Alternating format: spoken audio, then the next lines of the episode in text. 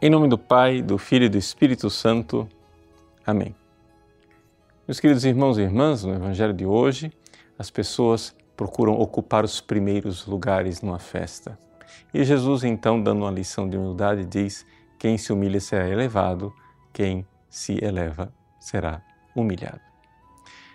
Se nós olharmos para esta virtude da humildade, nós iremos compreender o quanto ela é importante para a nossa vida espiritual. Vejam, nós poderíamos ter todas as virtudes do mundo, mas se não tivermos a humildade, as virtudes são transformadas imediatamente em desgraça. Deixa eu explicar para você com maior clareza. Veja, Nossa Senhora, quando ela cantou o seu Magnificat, ela disse que o Senhor olhou para a humildade de sua serva.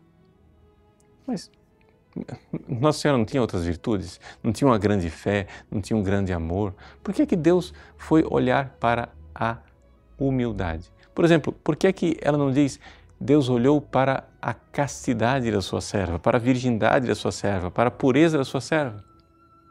Porque todas as virtudes, se você não tiver a humildade, elas são pervertidas. Lembre-se, por exemplo, que, para usar a castidade como ponto de referência, que Lúcifer, Lúcifer era castíssimo. Ele nunca teve uma relação sexual. No entanto, está no mais profundo do inferno. Por quê? Porque porque de nada adianta a pureza e a castidade se você é soberbo e não tem a humildade. Então, se Nossa Senhora, se a Virgem Santíssima tivesse todas as virtudes do mundo, mas não tivesse a humildade, ela estaria igualmente condenada ao fundo do inferno. Então, aí você compreende o evangelho de hoje. Quem se exaltar será humilhado. Ou seja, por mais que você tenha virtudes, por mais que você seja uma pessoa piedosa, que você vá à missa, que você medite a palavra de Deus, comungue diariamente, por mais que você mantenha a castidade, seja virgem, seja puro, seja santo, se você não tiver a humildade, tudo isso não passa de soberba de vaidade. Então, é aí que nós precisamos nos humilhar. Mas você vai perguntar, mas padre, então, como é que eu vou alcançar esta humildade? Bom, em primeiro lugar, se recorde que a humildade nos alcançou todas as graças. Foi a humildade de Maria que fez com que o Verbo pudesse se encarnar. E a própria encarnação do Verbo Jesus, ao se tornar homem, se humilhou e se fez obediente até a morte morte numa cruz. A humildade ela é a fonte de todas as graças.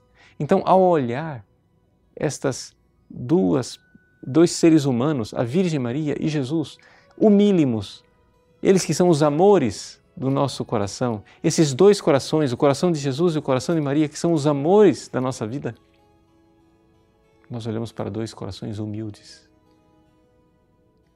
que se humilharam por amor a nós. Não aquece o seu coração lembrar e pensar que Jesus se humilhou pensando em você e amando você. Isso não faz com que você queira se humilhar também por Ele e se rebaixar por Ele.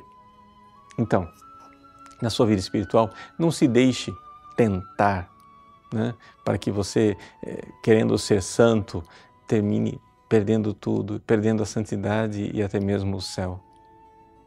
Se humilhe como Ele. Vamos nos rebaixar. Vamos pedir a Jesus essa graça. Jesus, eu quero hoje pedir a graça de que eu possa me rebaixar por vós. Que eu aceite as humilhações da vida. Eu quero me colocar, Senhor, diante de vós e dizer: Vós vos rebaixastes por mim. Eu quero corresponder ao vosso rebaixamento por amor.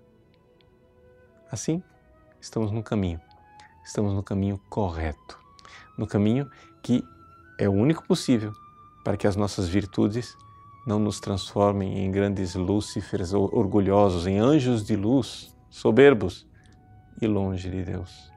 O caminho para a salvação, para o alto, é um caminho para baixo, é o caminho da humildade, porque quem se rebaixar verdadeira e sinceramente diante de Deus, será exaltado no céu.